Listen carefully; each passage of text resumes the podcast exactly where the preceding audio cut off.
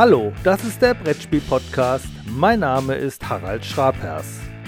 Die Themen: Der Fuchs im Wald, zu zweit als kooperatives Duett.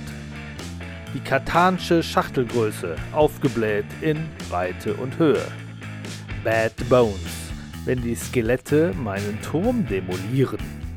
Aeons End, ein spannendes Gemeinschaftserlebnis. Und ich beginne mit dem Thema Beginn eines Spielejahrgangs in Zeiten von Corona. Das Spiel des Jahres 2020 heißt Pictures. Das war Manuel Fritsch Ende Juli bei der Bekanntgabe des Spiels des Jahres 2020 im NHAU Conference Center in Berlin. Nachdem er gemeinsam mit mir das Tuch über dem großformatigen Pöppel gelüftet hat. Etwas über die Hintergründe der Preisverleihung erfahrt ihr im Spiel des Jahres Podcast, in dem die siegreichen Autorinnen und Autoren, Manu und auch ich von unseren Eindrücken berichten. Das Ergebnis ist bekannt. Pictures wurde Spiel des Jahres, die Crew Kennerspiel des Jahres. Die Crew hat zusätzlich auch noch beim Deutschen Spielepreis, der auf einer Fachpublikumsbefragung beruht, gewonnen. Der zweite Platz beim Deutschen Spielepreis geht an der Kartograf, der beim Kennerspiel des Jahres mit einer Nominierung ausgezeichnet wurde. Die Bekanntgabe des Spiels des Jahres markiert das Ende eines Spieljahrgangs eines Jahrgangs, der ganz normal begonnen hat. Direkt zu Beginn, Anfang August 2019, war ich auf der GenCon im amerikanischen Indianapolis und konnte einen Blick auf erste Neuheiten werfen. Dann vermeldeten die internationalen Spieltage in Essen einen neuen Besucherrekord. Und selbst die Nürnberger Spielwarenmesse Ende Januar, Anfang Februar lief noch völlig normal ab. Nur an wenigen Messeständen verzichtete man aufs Händeschütteln. Mit dem Shutdown ab Mitte März wird 2020 als Corona-Jahrgang sicherlich in Erinnerung bleiben. Doch weil die Spiele zu diesem Zeitpunkt bereits weitgehend erschienen waren, ohne wirkliche negative Folgen. Im Gegenteil, manch Verlag gehörte zu den Krisengewinnern, weil die Menschen viel Zeit hatten und gerne gemeinsam etwas erleben wollten. Doch Corona ist noch nicht vorbei. 2021 wird auch ein Corona-Jahrgang sein und er wird voraussichtlich mehr Einschränkungen mit sich bringen als der Vorjahresjahrgang. Verlage waren ab März bei den Entwicklungen und insbesondere den notwendigen Testreihen für Neuheiten massiv eingeschränkt. Kleine und große Spieletreffs fallen aus und die Essener Spieltage werden digital angeboten, was aber schön ist, aber immerhin doch niemals ein vollwertiger Ersatz. Denn analoge Spiele leben vom Anfassen und der unmittelbaren Begegnung mit den Mitspielenden am Tisch.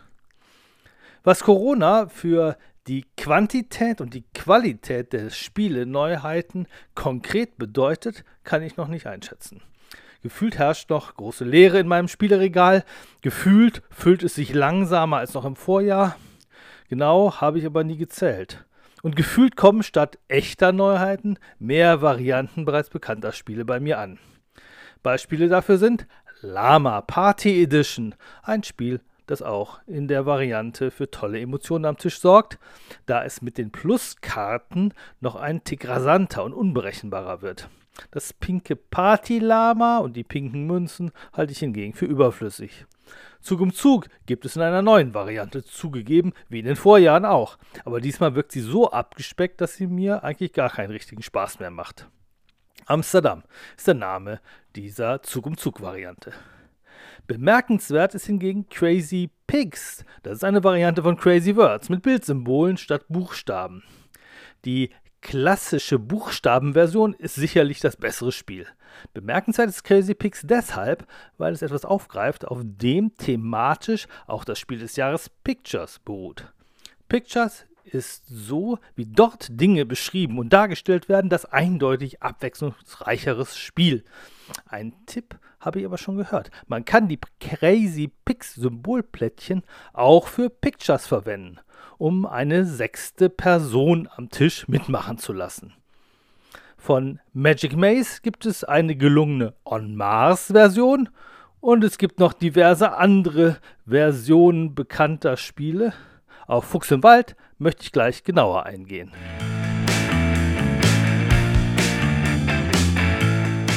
Der Fuchs im Wald hat mit Duett eine ganz besonders interessante Variante erhalten. Das Kartenspiel Der Fuchs im Wald ist auf der diesjährigen Spiel des Jahres Empfehlungsliste zu finden. Auf der US-Ausgabe The Fox in the Forest von Renegade und Foxtrot Games befindet sich nun das Empfehlungslistenlogo. Und Foxtrot Games kam nun auf die Idee, diese Duett-Variante zu entwickeln. Und zwar als Verlagsentwicklung und nicht als Entwicklung des Autors Joshua Bürgel. Deswegen, und das ist heute ungewöhnlich, findet sich kein Autor auf der Schachtel. Noch ungewöhnlicher, die Variante heißt Duett. Wozu, wenn das Original Fuchs im Wald doch schon ein Zwei-Personen-Spiel ist?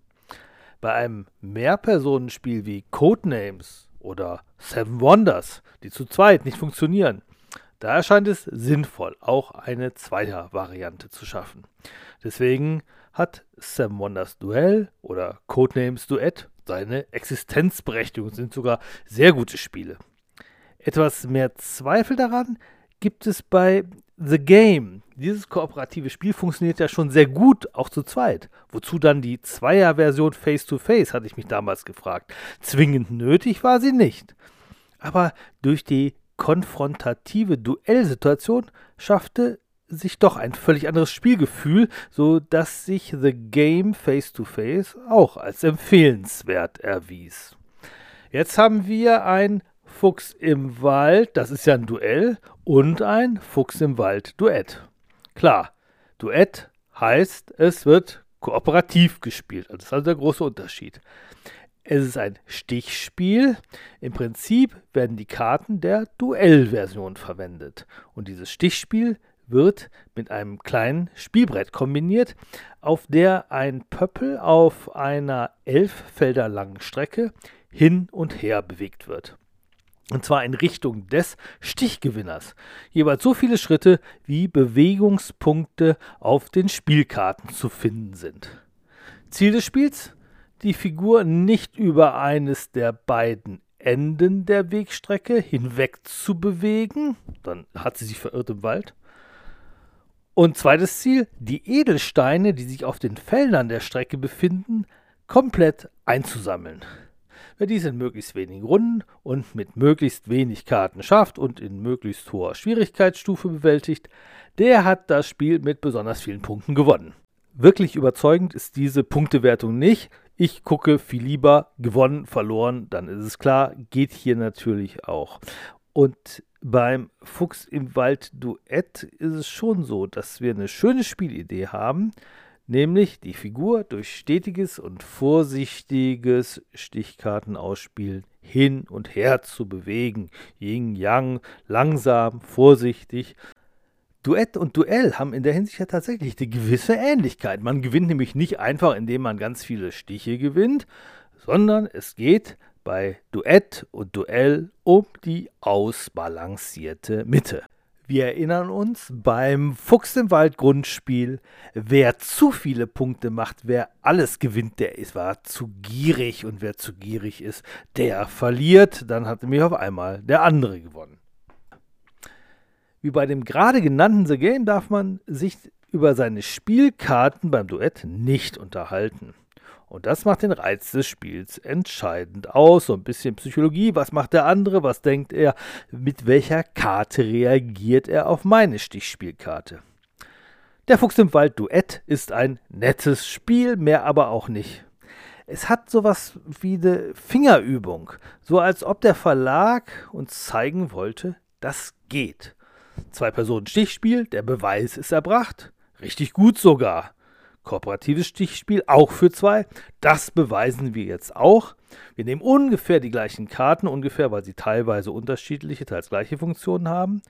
Und wir haben noch ein kleines Spielbrett und es klappt. Aber es hinkt eben doch seinem Vorbild hinterher. Der Fuchs im Wald, die Originalversion, ist klar das bessere Spiel.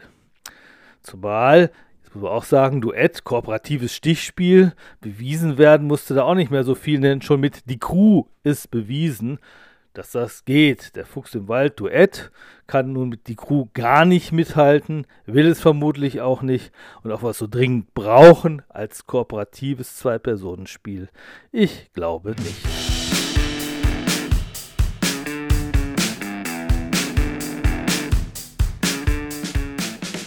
Was ist geeigneter für Nebensächlichkeiten als ein Podcast? Thema heute Schachtelgrößen. Vor 25 Jahren erschienen die Siedler von Katan, ein Meilenstein. Und das eben auch in dieser Nebensächlichkeit. Die Schachtelgröße von Spielen ist seitdem quadratisch 29 x 29 cm, 7 cm hoch. In meinem Regal ist es tatsächlich das älteste Spiel in diesem Format. Das größere Brettspiel war im Prä-Katan-Zeitalter in der klassischen Ravensburger Schachtel untergebracht. Hase und Igel, Sagerland, Scotland Yard. Cosmos selbst hatte in der Prä-Katan-Zeit ein ganz anderes Format, flach und langgestreckt. Das sollte edel aussehen und so ähnlich waren bis zu diesem Zeitpunkt die Spiele aus diesem Stuttgarter Verlag. Sie sollten nicht gewöhnlich sein, sondern sie hatten eine etwas edlere Anmutung, sie wirkten oft abstrakt. Eigentlich könnten mir Schachtelformate völlig egal sein. Eigentlich interessieren mich die inneren Werte eines Spiels, ob es Spaß macht. Die Schachtel ist in erster Linie Aufbewahrungsort und muss in mein Regal passen. Und damit es gut passt, ist es super, wenn alle Brettspielkartons gleich groß wären denn ich sortiere nur nach drei Kriterien. Aktueller Jahrgang, Vorjahresjahrgang, das sind jeweils ausgezeichneten und empfehlenswerten Titel, vielleicht 20 Stück, und eine langsam wachsende Dauersammlung, die wächst jedes Jahr um fünf Titel an oder sechs. Ähm, und eins verschwindet dann auch wieder. Und abgesehen von diesen drei Regalabteilungen sortiere ich nach Schachtelgröße. Schachtelabteilung 1, aktueller Jahrgang, ist momentan sehr leer, Platz ist reichlich, aber ich mache mir Sorgen. Jetzt sind die ersten Sonderformate eingetroffen. Und zwar die denkbar blödesten, denn es sind nur geringe Abweichungen. Ausgerechnet Spiele im Vertrieb von Pegasus Spiele, die eigentlich zuverlässig im 29 x 29 x 7 Standardformat produzieren. The Magnificent ist 1 cm zu breit. Das gemeinsam mit Indie Board and Card sowie Frosted Games verlegte Aeons End ist einen guten Zentimeter zu hoch. Und das vom belgischen Sit-Down Verlag erdachte Format von Bad Bones ist sogar 2 cm zu breit, 31 x 31. Total blöd. Außer der Inhalt rechtfertigt den größten Zuwachs, da will ich ein Auge zudrücken. Und zwar den größten Zuwachs natürlich qualitativ rechtfertigt. Und das möchte ich jetzt mal unter die Lupe nehmen.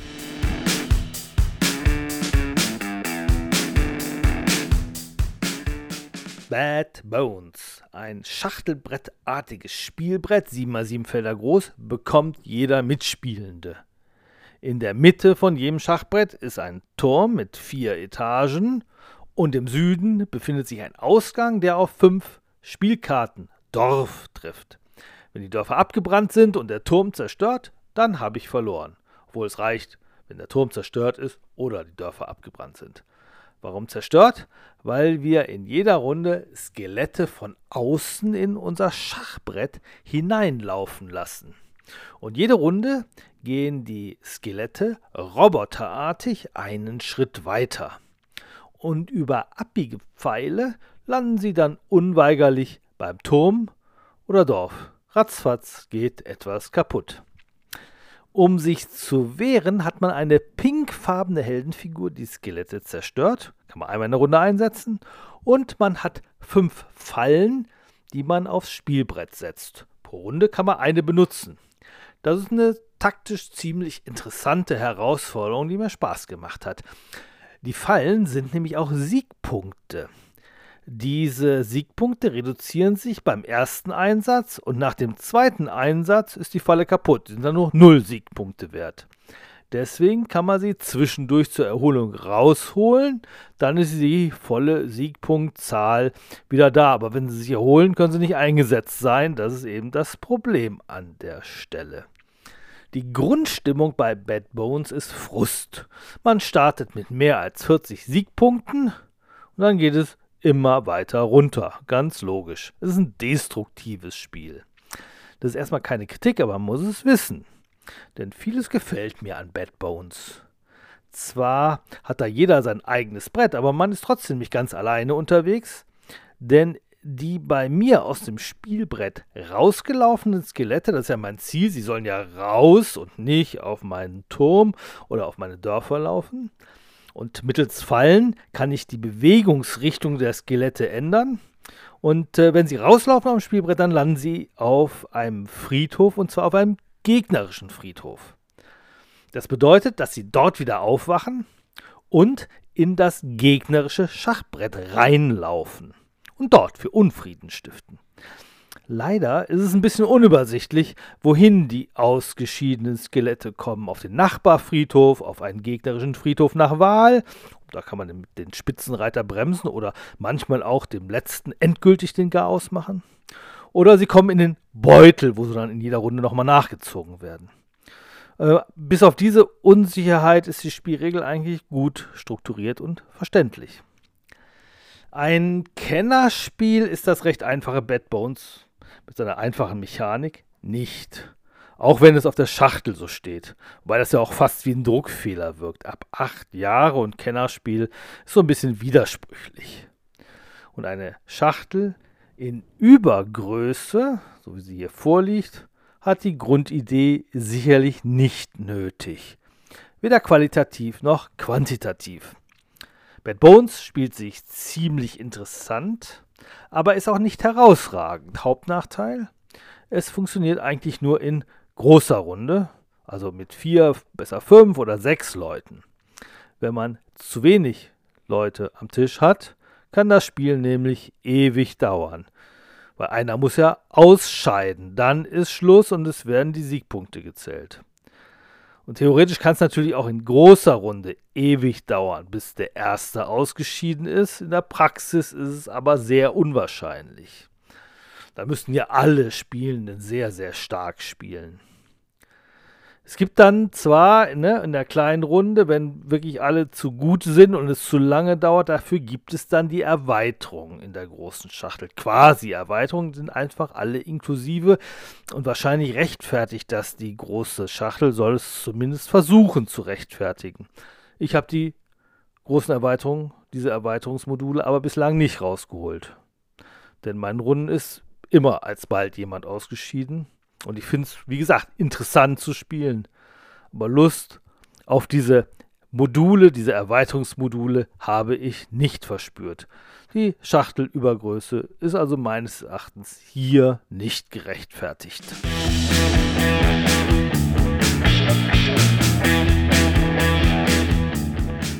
Aeons End ist noch so ein Spiel, das in zu großer Schachtel erscheint. Die Seitenlänge ist in diesem Fall okay, aber es ist einen Zentimeter höher. Rechtfertigt der Inhalt des Aufblähen der Schachtel qualitativ gesehen? Aeons End ist ein Spiel, dessen Mechanismus an Dominion erinnert. Es ist ein klassischer Deckbilder. Links liegt der Stapel, das Deck mit meinen zu ziehenden Karten. Ich nehme fünf auf die Hand, spiele diese aus, lege rechts ähm, die abgelegten Karten auf das Ablagedeck und ziehe links wieder auf fünf Handkarten nach. Und wenn das Nachziehdeck leer ist, wandert der Ablagestapel von rechts nach links. Das Besondere bei Aeons End ist, die Karten werden dabei nicht gemischt. Diese Besonderheit wird in der Anleitung sogar sehr deutlich hervorgehoben, als ob es ein Alleinstellungsmerkmal wäre, das ganz besonders taugt. Leute, die auswendig lernen, wie die Karten in welcher Reihenfolge liegen, mögen es gut finden und sehr genau die Karten beim Ablegeprozess sortieren. Ob so viel bringt, unwahrscheinlich. Mit der Ausnahme natürlich von einigen wenigen Karten, also selbsterklärend, die sollten möglichst hintereinander liegen und gleichzeitig gezogen werden. Auch die Auswahl der Karten, also die unterschiedliche Art der Karten, erinnert an Dominion. Es gibt Geldkarten, Kristalle, die braucht man, wenn man Karten aus der Tischmitte einkauft. Das ist quasi das Geld. Da gibt es unter anderem wertvollere Kristalle und Zaubersprüche. Zaubersprüche sind wichtig, um das Spielziel zu erreichen. Schaden gegen den Erzfeind auszuteilen. Und zwar gemeinsam. Er uns End ist ein kooperatives Spiel. Es gibt verschiedene Erzfeinde. Der einfachste hat 70 Leben. Wir selbst, die einzelnen SpielerInnen, haben gerade mal 10. Wie ungerecht. Zaubersprüche sollen die Lebenspunkte des Erzfeindes dezimieren und die der mit dem Erzfeind verbündeten Monsterkarten. Zauberspruchkarten wirken nicht sofort, sondern mit einer Runde Verzögerung. Sie müssen nämlich erst einen freien Slot finden, an den sie gelegt werden. Zu Spielbeginn ist gerade mal ein Slot da, später kann man für Geld noch weitere Slots freischalten. Die Spielreihenfolge wird mit einem kleinen Kartenstapel, der aus gerade bei sechs Karten besteht, immer wieder neu ausgelost. Viermal sind wir Spielenden an der Reihe, zweimal der Erzfeind. Und der Erzfeind ist ein Kartenstapel. Man deckt dort eine Karte auf, die einem entweder sofort schädigt, dauerhaft oder später. Dass man gegen einen Kartenstapel spielt, wirkt ein wenig solospielartig und wenig lebendig. Eons End hat deswegen auch insgesamt so ein bisschen was von Abarbeiten. Trotzdem bleiben ausreichend spielerische Elemente, um den Kampf immer wieder freudig neu aufzunehmen. Erstaunlicherweise sogar gerne in größerer Runde mit vier Personen. Denn es gibt genug Interaktion, gemeinsam zu verdauenden Frust, unschaffbar erscheinende Situationen und dann kommt doch wieder das Glück, doch wieder einen großen Treffer gelandet zu haben, um sich gegen den Erzfeind zu wehren. Und da jeder seine eigenen Karten hat, entscheiden die Mitspielerinnen selbst und lassen sich nicht von einem Alpha-Spieler die Züge diktieren. Und so haben wir ein schönes Gemeinschaftserlebnis, das uns vor kleinere strategische Entscheidungen stellt, aber übermäßig knifflige Entscheidungen verlangt das Spiel nicht. Zu zweit kann man es genauso gut spielen. Das ist auch ein Vorteil. Thematisch gefällt mir Aeons End gar nicht. Der Erzfeind, gegen den man zuerst spielt, heißt Hassgeburt. Das ist so ziemlich das Blödeste, was ich bisher in einem Brettspiel gefunden habe. Und dann gibt es noch laufendes Blut, Abschlachten, Ausweiden etc. Erst habe ich gedacht, dass ich der falschen Generation angehöre, um das schön zu finden aber meine Runden fanden die Thematik genauso blöd, unabhängig vom Alter der Mitspielenden. Allerdings habe ich bisher auch nur Mitspielerinnen in meinen Runden gehabt, was erklären mag, warum die Thematik als eklig empfunden wurde. Dass man das Spiel gut finden kann, obwohl einen die Thematik ärgert, zeigt die spielmechanische Qualität von Aeons End. Es macht einfach Lust, andere Spielkarten auszuprobieren und gegen unterschiedliche Feinde anzutreten. Und in Aeons End sind viele unterschiedliche Kartenrollen und Feinde drin. Schon vor Spielbeginn kann man diskutieren, welche Kristalle und Zaubersprüche in die Tischmitte gelegt werden, um den großen Kampf gegen die vier unterschiedlichen Feinde aufzunehmen. Aber ist der Reiz so groß, dass die Schachtel größer sein muss? Nein. Dominion, an das Aeons End nun doch nicht heranreicht, passt auch in eine Standardschachtel. Das war der Brettspiel-Podcast Nummer 12. Danke fürs Zuhören. Bis zum nächsten Mal. Tschüss.